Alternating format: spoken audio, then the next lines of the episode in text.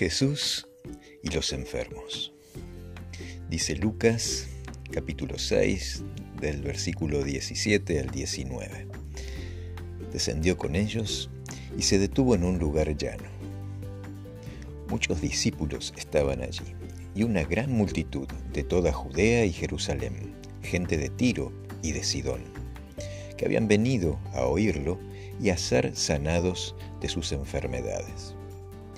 Los que habían sido atormentados de espíritus inmundos quedaban sanados, y toda la gente procuraba tocarlo, porque salía de él un poder que sanaba a todos.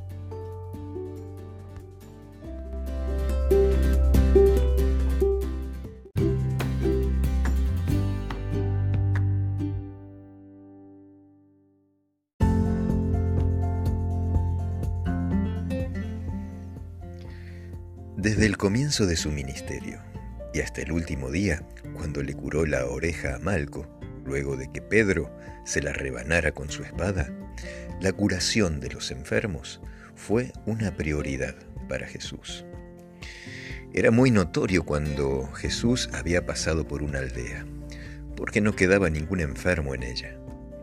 Los temibles leprosos, los ciegos, sordos, mancos, cojos, epilépticos, paralíticos, enfermos con problemas congénitos o adquiridos, infectados, enfermos neurológicos, todos podían recurrir al Salvador por sanidad. No necesitaban pedir turno ni llenar formularios, no precisaban que alguien los recomiende, ni influencias para llegar a Jesús. No precisaban tener dinero ni obra social, Solo necesitaban estar enfermos y tener fe, un granito de fe. Como siempre, lo que nos califica para acercarnos a Jesús es solo nuestra necesidad. Lo más valioso es que Jesús no curaba enfermedades, sino enfermos. Y cuando hacía una curación lo hacía en forma total porque Jesús no solo aliviaba el cuerpo, sino también el alma, el corazón y la mente.